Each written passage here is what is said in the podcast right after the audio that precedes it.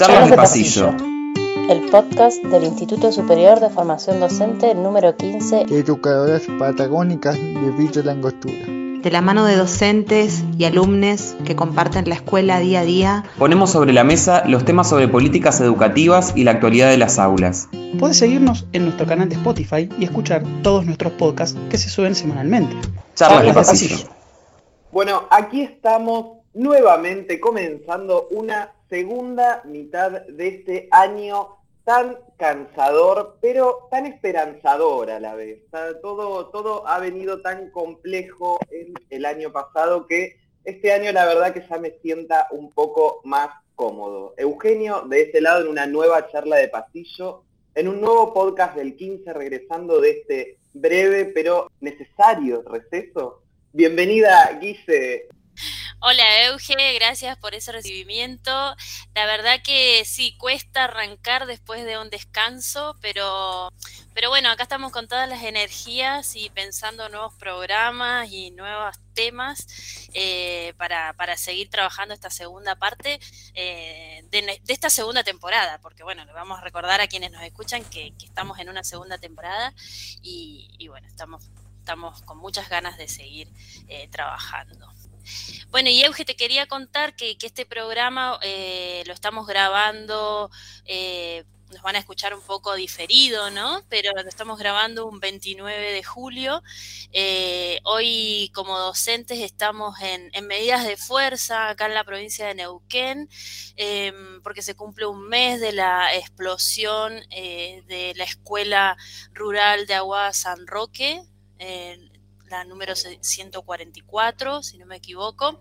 Estamos desde el gremio ATEN, eh, el, gremio que nos representa eh, en la provincia de Neuquén a, todos los docentes. Estamos con medidas de fuerza, paro y movilización eh, en la ciudad de Neuquén en reclamo por el fallecimiento de tres trabajadores, eh, dos docentes, dos estaban, estaban trabajando en las cuestiones de, instalaciones de gas y, y una docente, una maestra, que bueno, luego de varios días de lucha eh, falleció, de lucha por su vida. Así que bueno, queremos recordar y bueno, comunicar a la población que estamos con estas medidas de fuerza y, y solicitamos y seguimos pidiendo justicia eh, por, por lo que sucedió, por el fallecimiento de nuestros, nuestras compañeras y compañeros. Y, y bueno, para que esto no vuelva a suceder eh, en ninguna escuela de la provincia y del país y del mundo en general. Exactamente, dice, al igual que ya lo venimos mencionando desde el programa que estuvimos charlando con Claudia Corol y varias veces se vuelve a repetir este tema, así que nuevamente volvemos a pedir al Estado que nos cuide, que eh, se hagan las cosas que como se tienen que hacer y esencialmente eso, que, que nos cuiden a todos y a todas porque es sumamente necesario y que haya justicia en caso de que ocurran cosas que no deberían ocurrir. Vamos comenzando entonces esta nueva charla de pasillo, ya venimos viendo distintos temas, estamos corriendo yo creo por la vía de la educación no formal, ya hace unos programas venimos hablando de cuestiones que no pasan necesariamente in situ en el aula física, que hoy en día está así como transformándose, y también justamente la semana pasada estuvimos hablando con eh, bueno, el director de, del Mocha Celis, este, este, este bachillerato trans de Capital Federal, y preguntábamos justamente si había un ingreso del Estado, si había una ayuda, si ellos se mantenían solos, cómo, era justamente que el Mocha vivía, y justamente hay muchas partes de la sociedad que viven sin fines de lucro. Es decir, muchas personas se juntan para hacer cuestiones que nos hacen muy bien, porque realmente dan mucho a la sociedad, y sin embargo son sin fines de lucro, son a pulmón, y hoy vamos a estar hablando justamente con un integrante del el Espacio Cultural Manuel Belgrano de Villa. Muchas personas seguramente de Villa Langostura, de quizás ahora nos estén escuchando en la radio, conocen el Centro Cultural, muchas otras quizás no, así que les voy recomendando en principio que vayan acercándose, vayan investigando un poco el centro, porque dentro de los centros culturales pasan cosas muy lindas. Dice, Bueno, eh, vamos a dar la bienvenida entonces eh, a nuestro invitado del día de hoy. Va- vamos a, a develar el secreto. Eh, Joel Bulow. Espero haber dicho bien, bien, bien el nombre. ¿Cómo estás, Joel? Gracias por, por estar con Gracias nosotros. por la invitación, excelente, me encanta la idea del programa, muy bueno.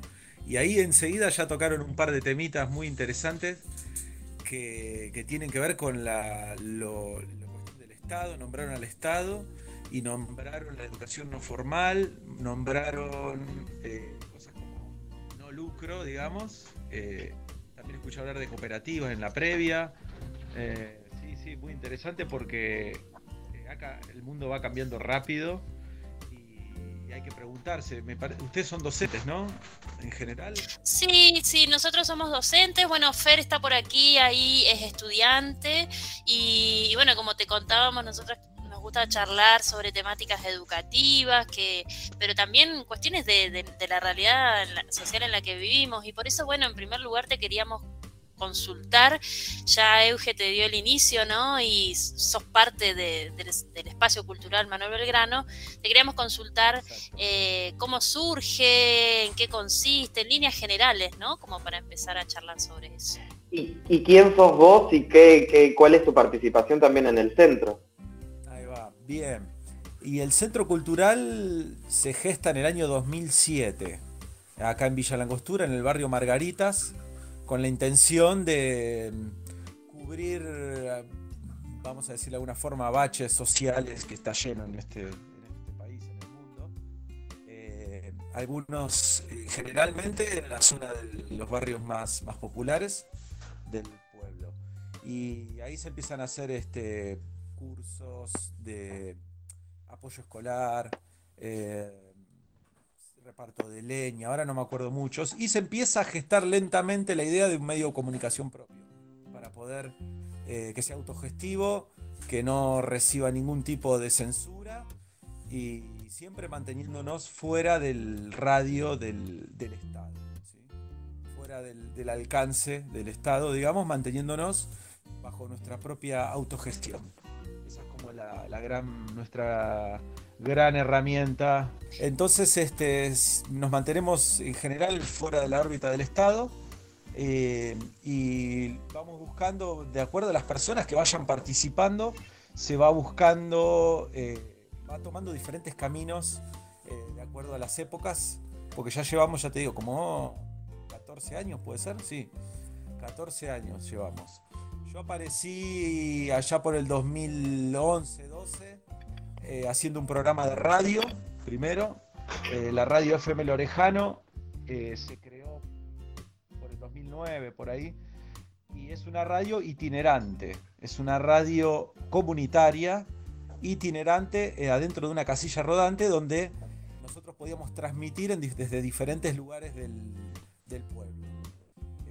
Entonces, eh, sí, fue una idea genial, me pareció increíble, así que se me, me pintó hacer un programa. Y hacía un programa donde se hablaba de cosas, mucha información general. eh, así que estaba, tenía muchos invitados de diferentes estratos del pueblo. eh, de todo, había, venían músicos, venían paisanos que, que vivían en el Perilago, venían profesionales, docentes, venían niños también.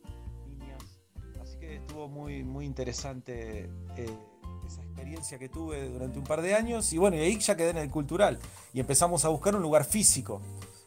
Eh, y bueno, pasamos por muchos momentos así donde parecía que se caía un poco la cosa y levantábamos. Siempre igual tuvimos presencia en la fiesta de los jardines, eh, cocinando los famosos lomitos del cultural y con eso nos autogestionábamos.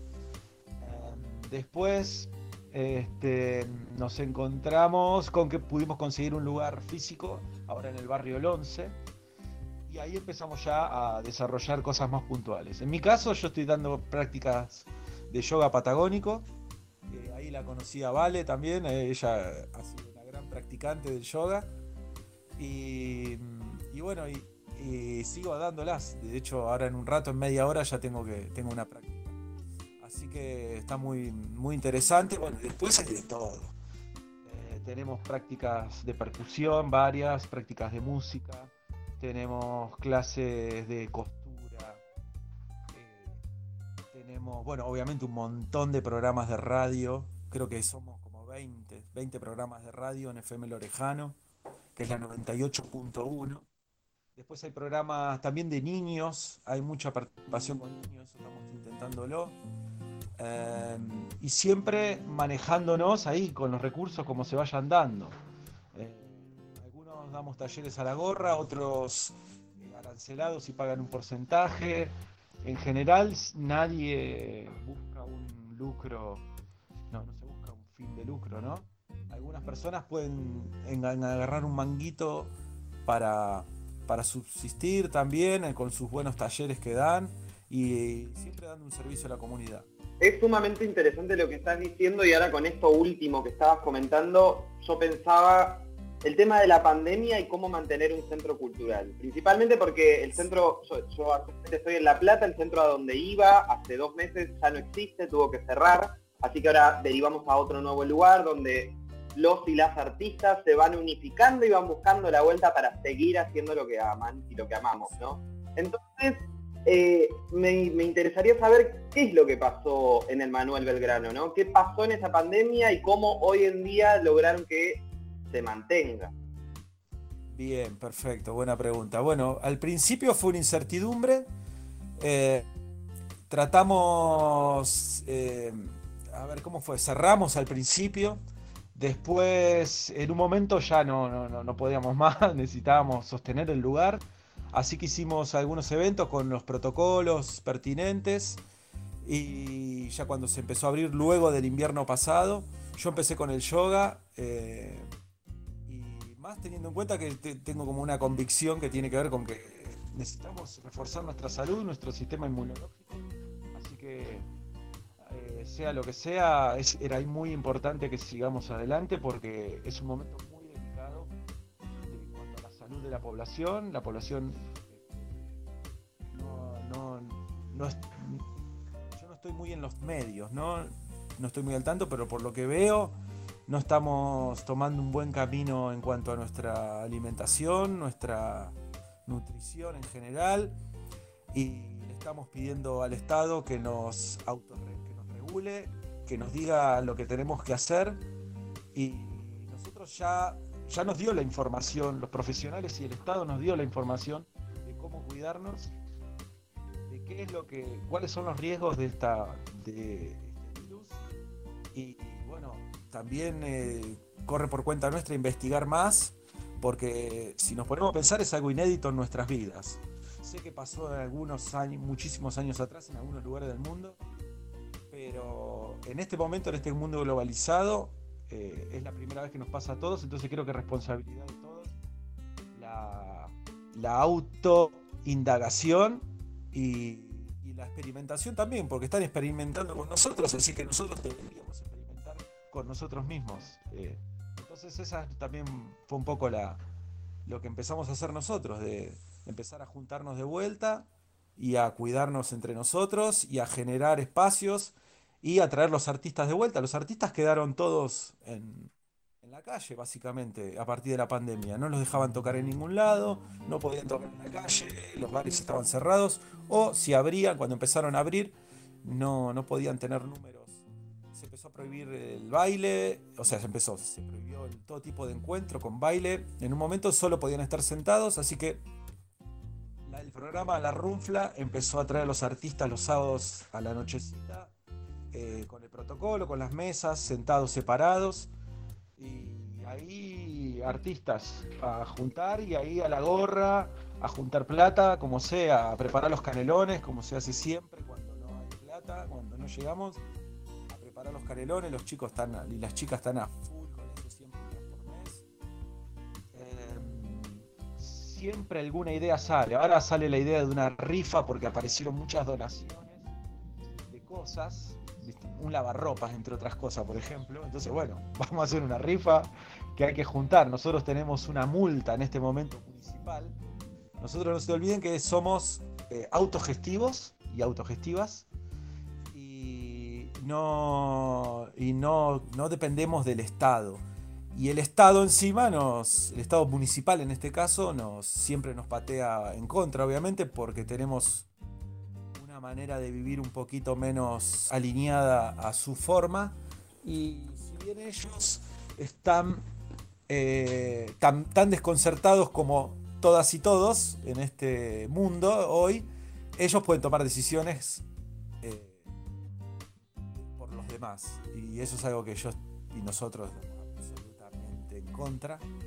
Y porque somos, eh, somos gente que creemos que somos gente de bien, que estamos haciendo bien las cosas, al menos que intentamos hacerlo, que intentamos aportarle a la sociedad una parte que no se le está brindando, que es la parte de la cultura, de la expresión sobre todo, de la expresión cara a cara, de la expresión de la, eh, entre personas, del encuentro, de que la gente pueda manifestarse de lo que le pasa. Está en el cara a cara, hoy en las redes sí, pero yo, por ejemplo, en mi caso no manejo las redes. Es la primera vez que tengo un encuentro así como el que tengo y no nos están contemplando, digamos. Esa es la verdad. No nos están contemplando. Qué bueno, qué bueno lo que decís, Joel, de esto de, del encuentro cara a cara, ¿no? Las posibilidades que, que dan y que se complicó tanto durante la pandemia, pero, pero han intentado sostenerlo y, y eso es lo que, bueno, no, nos interesa remarcar, ¿no?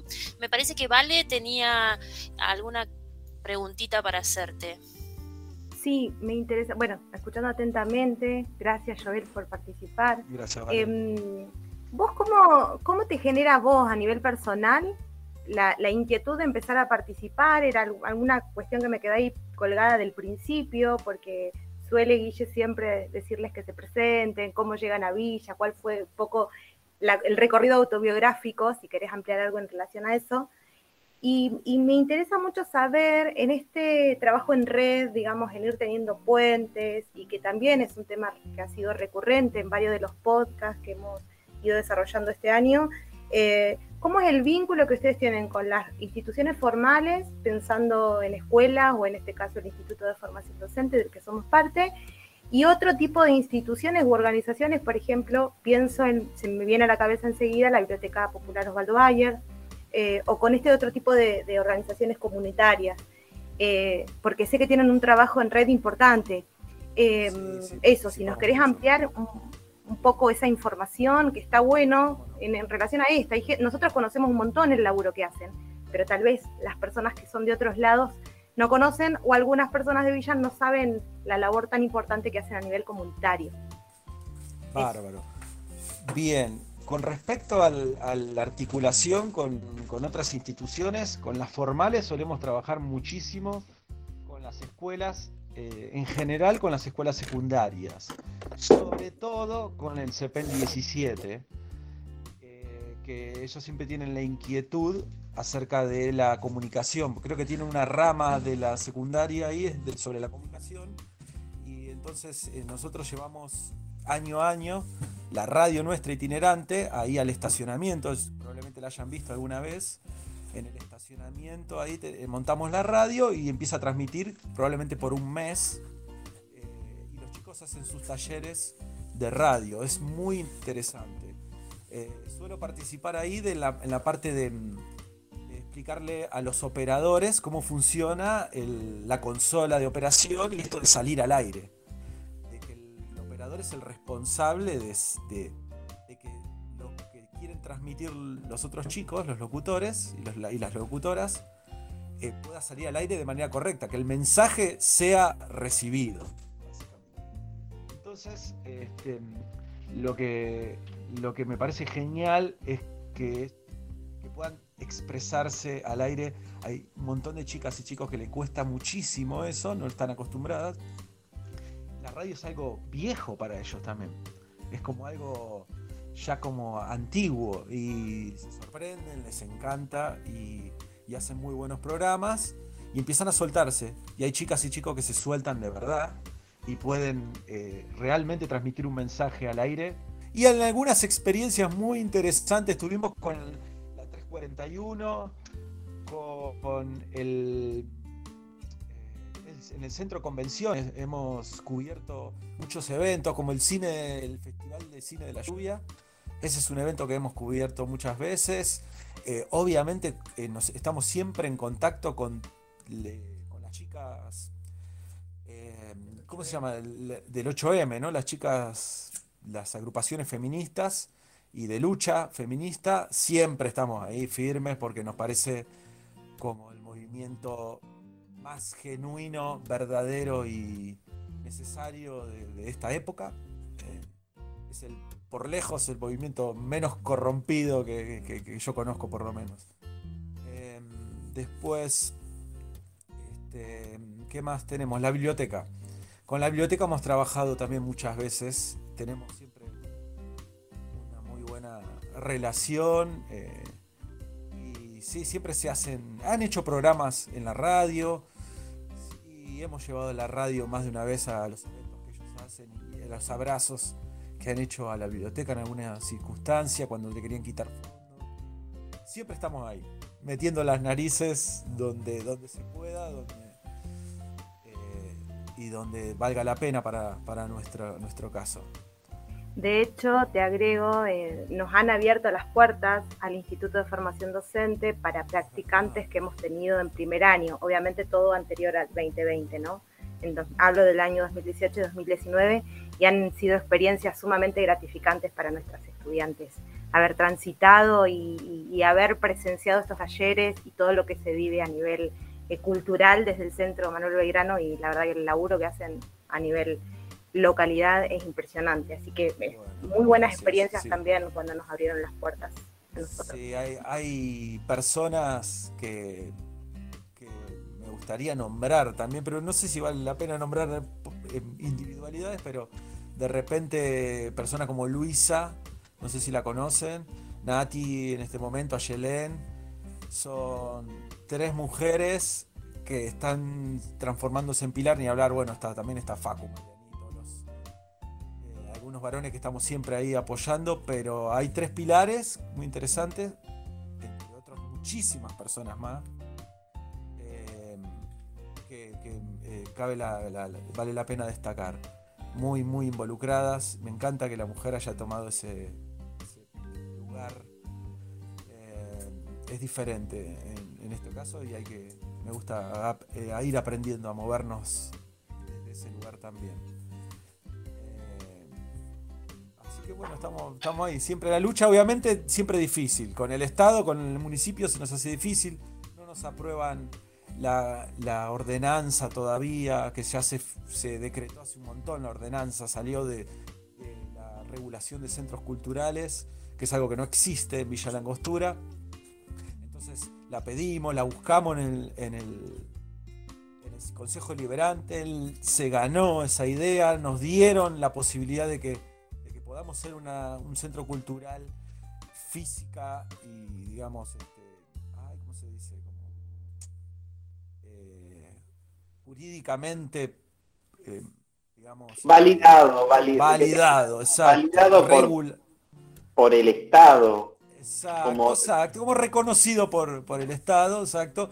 Y, entonces este, se nos hace trunco, no, no sale nunca la, la, parte del en el ejecutivo, no sale. Eh, encima, bueno, no, nos pone, nos pusieron una multa de 40 mil pesos que tenemos que pagar. Eh, nos ponen una multa eh, injusta para nosotros de 40 mil pesos. y tenemos que pagar, entonces este, siempre, siempre para atrás ahí con, el tema municipal. Pero a mí eso me da como cierta satisfacción porque quiere decir que vamos bien. Joel, y si alguien quisiera colaborar con ustedes eh, o, por ahí están recibiendo ahora aportes de las personas que participan de los talleres, además de eso que vos decís que están empezando a pensar estrategias para recaudar estos fondos? Sí, sí, sí, sí. la, gente que participa tiene la gorra abierta para que aporte lo que pueda, lo que quiera. Eh, no hay ningún problema. Después, eh, también, bueno, ahora estamos por eh, lanzar unas rifas, así que bueno, vamos a aprovechar para comprar unos numeritos, para se sortean muchas cosas. Eso nos va a permitir, necesitamos juntar esas 40 mil porque en asamblea, como nos manejamos siempre, en asamblea horizontal, si bien siempre hay una figura de presidente, esto es muy horizontal, eh, en asamblea se decidió, la mayoría decidió que vamos a pagar la multa. Eh, muy reñida la cosa, pero decidimos que vamos a pagar la multa, entonces necesitamos fondos para pagarle la multa a nuestra querida municipalidad, que obviamente ni está regulando nada. Hay una foto increíble del Cerro Bayo en este momento, hace dos o tres días vi, donde había unas 120 personas en unos 10 metros cuadrados, 20. Así te lo digo. Sí, sí. este, y sin barbijo, sin nada. O sea, mientras haya turismo, viva la Pepa. Ahora cuando se vaya al turismo, obviamente se vienen las restricciones de vuelta, se vienen las amenazas de, de parte de la Secretaría de Comercio de la municipalidad, a cargo del señor Celce. Eh, así que la prepotencia va a venir, obviamente, nos va a llegar. Y bueno, estamos acá, esperando. no hay problema. Haciendo lo que creemos que, que tenemos que hacer. Claro que sí, es, es sumamente llamativo, me, me quedaba con esto que estabas diciendo hace un rato, de que algo estaremos haciendo bien y como siempre pasa justamente, el arte nunca es importante, el arte nunca sirve para, no, nunca le sirve a nadie y eh, siempre está, es el último orejón del tarro. Hasta hace muy poco tiempo, días, creo que en la provincia de Buenos Aires, era ilegal hacer arte, entonces cuando empiezan a, presencial obviamente, entonces cuando empiezan a pasar esas cosas es como que, ¿por qué siempre último? ¿Por qué nunca, nunca, es es como que siempre es como algo secundario, cuando sin embargo es una actividad, en todos los aspectos del arte por supuesto, es una actividad que da mucho a la sociedad y siempre se la menosprecia y siempre parece que debería ser una actividad gratuita o que el que lo hace, bueno, debería tener un segundo trabajo y siempre aparece esa pregunta, ¿por qué molesta tanto el arte? Que claramente hay, hay una pregunta, hay una respuesta que creo que podríamos hacerla claramente una respuesta política, ¿por qué el arte molesta? Y por otro lado, eh, esta cuestión de que es gratis, que, que bueno, que, se- que sean autogestivos, que se arreglen, que se organicen. Y, y bueno, en parte también creo que está bueno que sea así porque al no estar el Estado de, metido en el medio y tomando decisiones, justamente puede ser un espacio mucho más auténtico. Ari, creo que querías comentar algo. Sí, Euge. Bueno, buen día, Joel. Y bueno, lo, lo hago breve. Este, también creo que Fer quería preguntar algo, pero ya que me diste el pie voy a aprovechar un poco. Algo ya comentaste, Joel, respecto de- de- del grupo y me parece que por ahí está bueno que, eh, nada, que si podés sintetizarnos un poco cómo, cómo funcionan, porque bueno, siempre que hablamos de tanto medios como organizaciones autogestivas y más bien horizontales, eh, es como que a veces choca un poco con el, con, el común de, de las organizaciones y las formas de organización de la sociedad. Entonces, para, para que nos cuentes un poco cómo funcionan y retomar algo que por ahí Vale te preguntó, si tenés ganas, si querés, que es respecto a cómo apareces vos, eh, en, digamos, tanto en Villa como, como por ahí siendo parte de este, de este proyecto. ¿no? Breve, eso, si nos podés sintetizar y comentar un poco esas dos preguntas. Bien. Eh, bueno, la horizontalidad es, es, un- es una manera de manejarnos, me parece medio natural de las personas que participamos ahí. Me parece co- como si no hubiera mucho que discutir al respecto, como como que lo- lo vivimos, vivimos la vida así también. La autoridad nos, molesta un poco, nos pica. Eh, yo soy profe originalmente, desde hace muchos años, me recibí de profe de educación física, tuve un par de, incursiones en la escuela y no, no pude, digamos, no pude porque no veía horizontalidad. Entonces eh, no, no duraba nada, no duraba ni un mes. Entonces, este, me dediqué a la metalúrgica, digamos, otra cosa que eso me dio, cuando llegué al pueblo hace casi 20 años, eh, como ahora está muy, hace muchos años está en auge la construcción y bueno, me dediqué a eso, a la metalúrgica en la construcción y eso me dio el sostén eh, para, tener una vida, digamos, para tener tiempo, digamos, hoy en día, a los 40 y pico de años.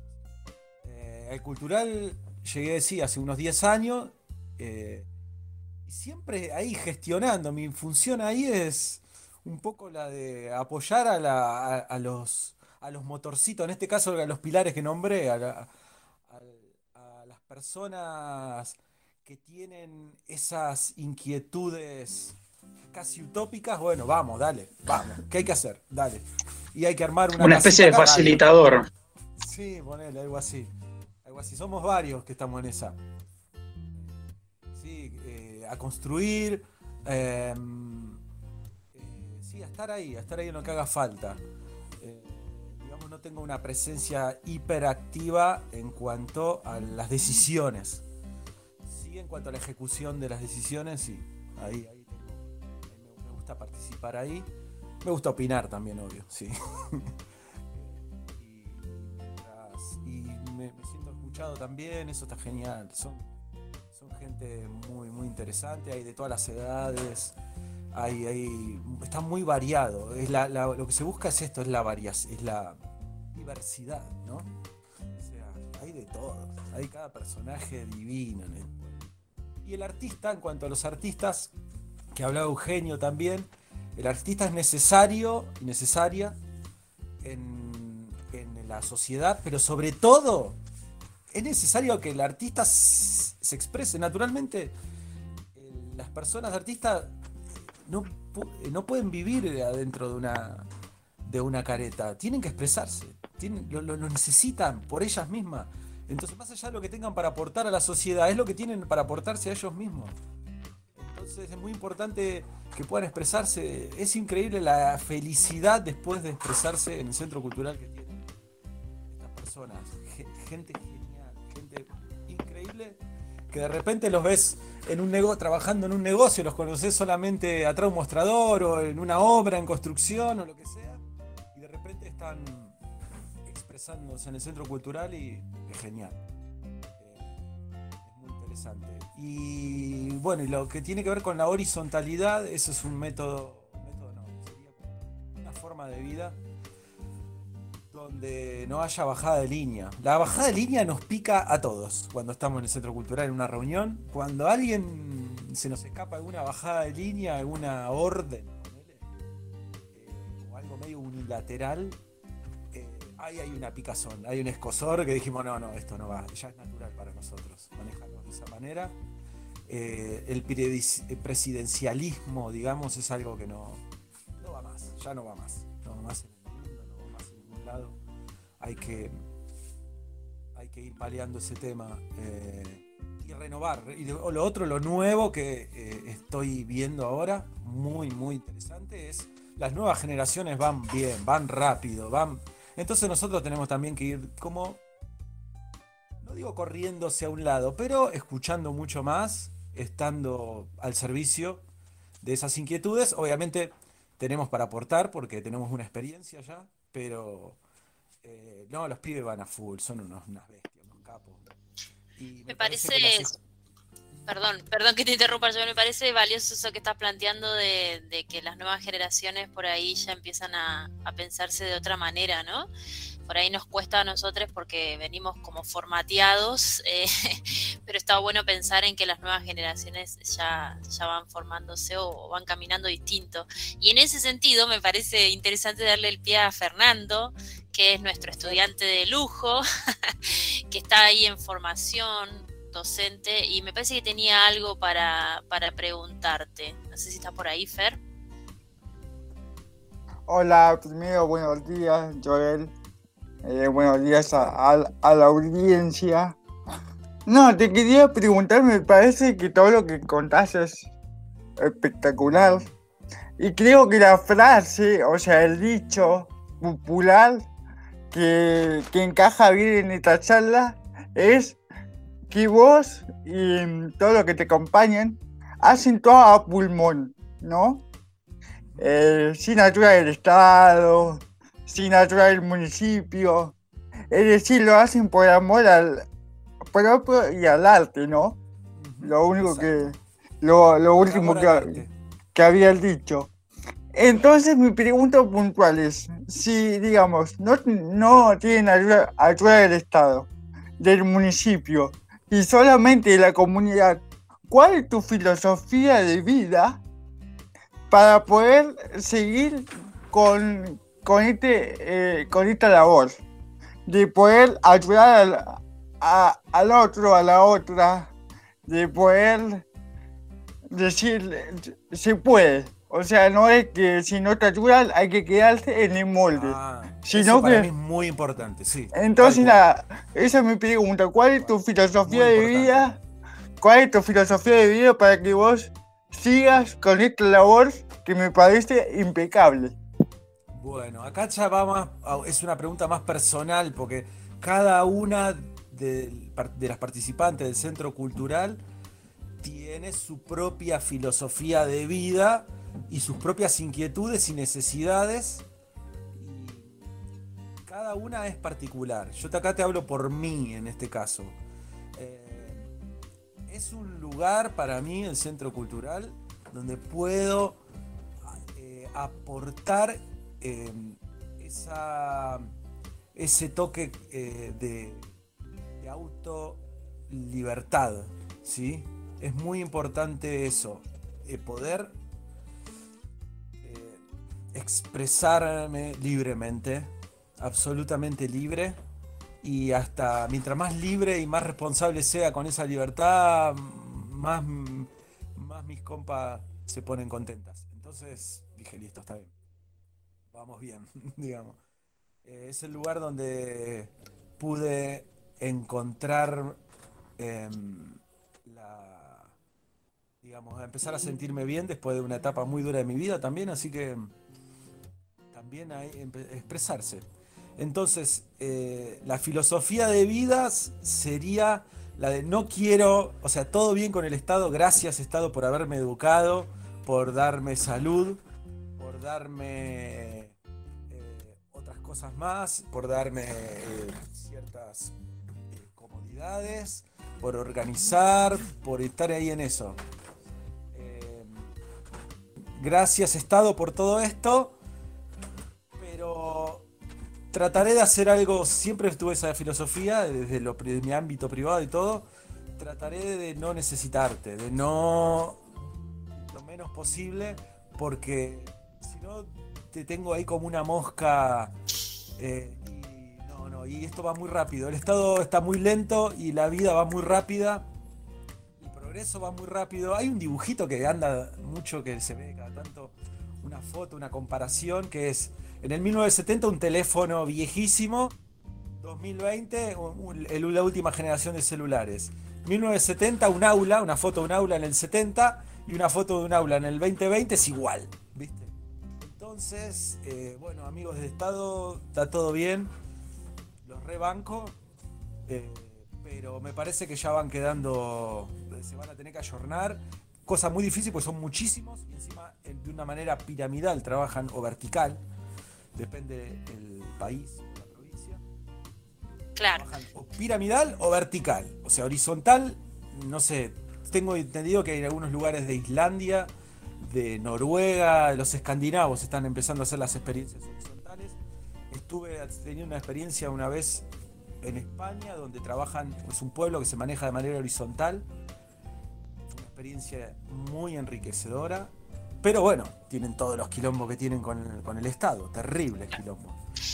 es, importante, Joel, me parece, eh, rescatar esto de las disidencias, ¿no? Em, lamentablemente empezamos a, cerrar nuestro programa y, tus tiempos también son pocos, pero, pero rescato un poco esto eh, el Estado está y somos parte, o sea, en realidad no lo podemos negar, ¿no? Claramente.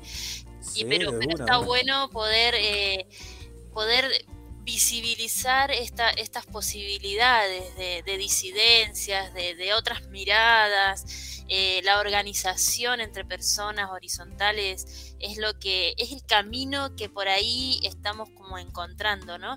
Otra cosa que me llevo de esta charla y que me, me como que me fue ahí cliqueando en la cabeza durante toda la charla es la necesidad de la formación integral de una persona que no solo tiene que ver con lo, formal, vamos a decir, nosotros que venimos desde la formalidad, ¿no? Estamos somos parte de, un programa de una institución educativa, eh, que es muy necesario, que es parte de, la formación, pero también como lo, vinculado con lo artístico, con lo cultural, son necesarios también para esa formación integral de cada persona. Eh, Y, ahí es donde yo quiero poner el foco, ¿no? Eh, nosotros somos parte de la formación docente, donde nuestras carreras, sobre todo la carrera de formación en primaria, en, enseñanza primaria, tiene en su formación las estudiantes acceso a, a formación artística, lenguajes artísticos y de, distinta manera. No así en otras carreras, ¿no? Tanto como las disciplinas más de, educación secundaria. Y es algo que, desde la formación docente nos venimos cuestionando y, que me parece interesante ponerlo sobre la mesa, ¿no? Em, tanto para maestras en, ejercicio, para estudiantes en formación, para profesores en, en, ejercicio y en formación, poder pensar qué lugar le damos en nuestras prácticas a eso que tiene que ver con lo cultural, ¿no? Cómo poder combinar, yo vengo de la geografía, una materia súper teórica, ¿no? Me encanta esa materia. Cómo, cómo poder combinar una, una, materia que parece que se lee nada más con algo más bien artístico, con la fotografía. Yo, por ejemplo, soy saco fotos, uno, se puede poner a pensar. Me parece re interesante, lo quería tirar sobre la mesa de cómo poder pensar la formación de niños, niñas, adolescentes. Eh, tema podría aportarte de este lugar, digamos, que ya te digo, muy lejos estoy de la docencia, de la, la formación docente, hace muchos años que no estoy ahí, pero sí me parece desde el lado de la geografía, que es una materia que siempre me encantó y me fue muy bien, eh, eh, es el tema de las culturas, de abrir la cabeza a las culturas de los pibes, porque hoy en día está toda la información, la información está, lo que tenemos que hacer es la inquietud, mover la inquietud, mover la, ¿cómo se dice? Las fibras de los pibes, que es lo más importante. Para mover la fibra de los pibes tiene que haber interés. O sea, despertar el interés. Y encima cada interés es diferente. Cada pibe tiene un interés diferente.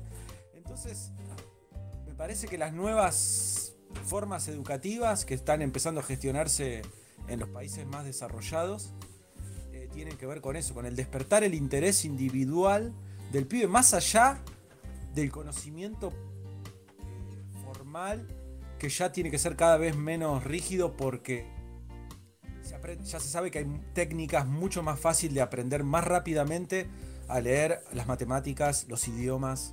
Las técnicas están ahí, están rápidas, están fuertes. Entonces, intereses. Y la artística generalmente es un interés muy fuerte Está el interés deportivo, obviamente. Hay chicos que tienen una capacidad de, interesarse por lo deportivo. Chicos que tienen una capacidad muy interesante con el arte, con las matemáticas. Hay pibes con las matemáticas que son unas bestias. Y así un montón. En la radio aparecieron unos pibes que les gusta. Son locutores de alma. Y tienen 15, 16, 17 años. Sí, está, buenísimo poder irnos de esta charla pensando en esto, ¿no? ¿No? Que, la, formación de una persona es integral y que, y que toda la vida podemos estarnos formando y que, no es solo una cuestión académica, no es solo una cuestión estricta, sino que, tenemos que poder vincularnos. Y a mí me parece súper interesante pensar en esto, en repensar nuestras formas de, de la escuela, ¿no? La escuela es tan tradicional y no sé si lo vamos a poder cambiar, pero desde las bases, desde el aula, desde, la clase, sí se están empezando a cambiar cosas. Y ahí está lo interesante. Vos lo, vos lo mencionaste, ¿no? Profesoras que, que forman parte del centro cultural que dan clase en el 17, experiencias en el 17, experiencias en el 68. O sea, la escuela en general es súper tradicional, pero hay experiencias particulares que se están dando y que eso, eso es lo, lo que hay que rescatar porque se está comenzando a cambiar y bueno, vamos por ese camino, creo. ¿Qué decís, Euge? te estaba escuchando, te estaba escuchando muy atentamente. Sí, es claro que, bueno, eh, podríamos estar muchos programas hablando de esto. Yo siento que es claro que nuestro sistema educativo está obsoleto, pero también eh, entiendo que hay un montón de cosas que han quedado obsoletas y que hay algo que está cambiando se siente que algo está distinto. y bueno, me, quedo en esa, me quedo en la charla que tuvimos con, con el director del Mocha la semana pasada y hay algo que se está transformando. No tengo la menor idea de qué es lo que va a ocurrir y ninguno de nosotros sabemos, pero al menos esa hormiguita que está ahí molestando y que, no, que es como que hace rato que venimos diciendo esto ya no va más, esto se está transformando. De ahí a que el nuevo sistema educativo que se viene pueda hacer cualquier cosa, bueno, veremos qué pasa, pero me gusta. al menos hay aires de cambio. Ya hace Sí, tiempo cambiando, pero bueno, es una cuestión de remar, remar, remar, remar, remar, y después por ahí viene alguien y te lleva al principio del recorrido de nuevo, y otra vez, y vas de nuevo, pero bueno, estoy, estoy eh, esperanzado, tengo confianza, tengo confianza porque eh, me siento cada día más libre, y eso creo que si está pasando algo así es porque evidentemente hay un cambio que está bueno. Eh, pero bueno, ya eso lo dejaremos para un próximo podcast porque ya estamos pasadísimos nuevamente y eh, te agradecemos Joel por haber eh, por haber estado hoy con nosotros y compartir esta charlita de pasillo. La verdad que es muy muy agradable que siga viniendo gente, que sigan viniendo organizaciones autogestivas, así que te agradezco mucho por ese ratito. Gracias a ustedes por la invitación. Genial lo que hacen. Denle, denle a full para adelante y, a seguir cambiando las cosas. Qué bueno. Me alegro, me alegro mucho. Exactamente. Y para ustedes que quizás nos estén escuchando del otro lado, recuerden eh, arroba el podcast del 15, charlas de pasillo en Spotify, en Instagram, en Facebook y también quiero que busquen el Centro Cultural Manuel Belgrano de Villa Langostura, la radio comunitaria del Orejano 98.1, que los escuchen.